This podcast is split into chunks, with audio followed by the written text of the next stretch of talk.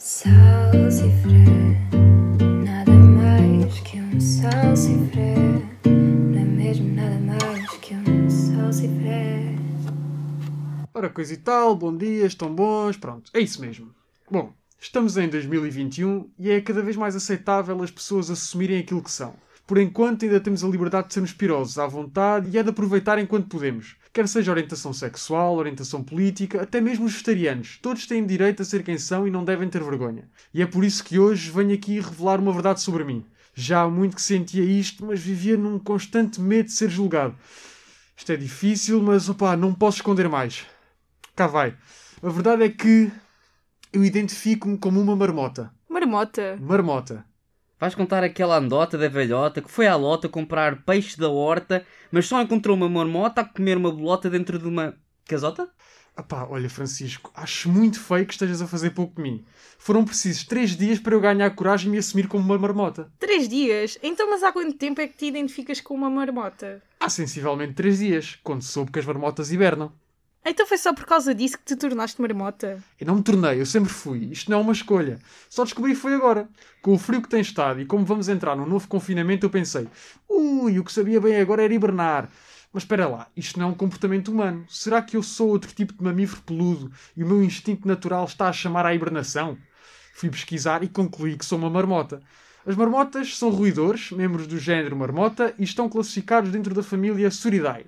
Até aqui tudo certo. Habitam no hemisfério norte. Portugal, onde é que se encontra? Hemisfério norte. Pedro, desculpa lá, mas isso aí não é uma razão válida. Isso aí é praticamente metade do planeta. Aliás, há mais terreno no hemisfério norte do que no sul, até porque o sul está com muito mais cobertura de água, de oceano. Estes marmotofóbicos não aceitam que hajam seres diferentes daquilo que são os seus padrões. Enfim, vou ignorar que já não tenho pachorra para este tipo de comentários. Não saí da toca para isto. Continuando, a marmota tem a aparência de um esquilo, mas com dimensões superiores. Ora bem, acho que mais explícito que isto não é possível. Sou claramente maior que um esquilo, os meus dois dentes da frente salientes e o meu gosto por bolote não deixam margem para dúvidas. Isto é só ridículo. Mas para aqueles que temem não aceitar, há mais. As marmotas utilizam vocalizações ruidosas como meio de comunicação, especialmente quando sentem uma ameaça.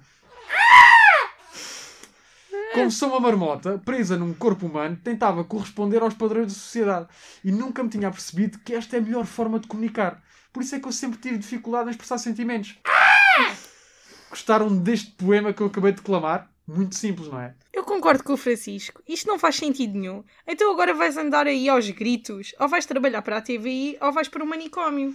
Olha, critiquem à vontade, mas se forem à Wikipédia, marmota, marmota, está lá tudo. Vocês têm a inveja, porque eu daqui vou-me enfiar numa toca para hibernar e só acordo em abril com menos 4 kg e pronto para a época de acasalamento. Oh Pedro, isto não é só uma desculpa que arranjaste para hibernar? Inadmissível.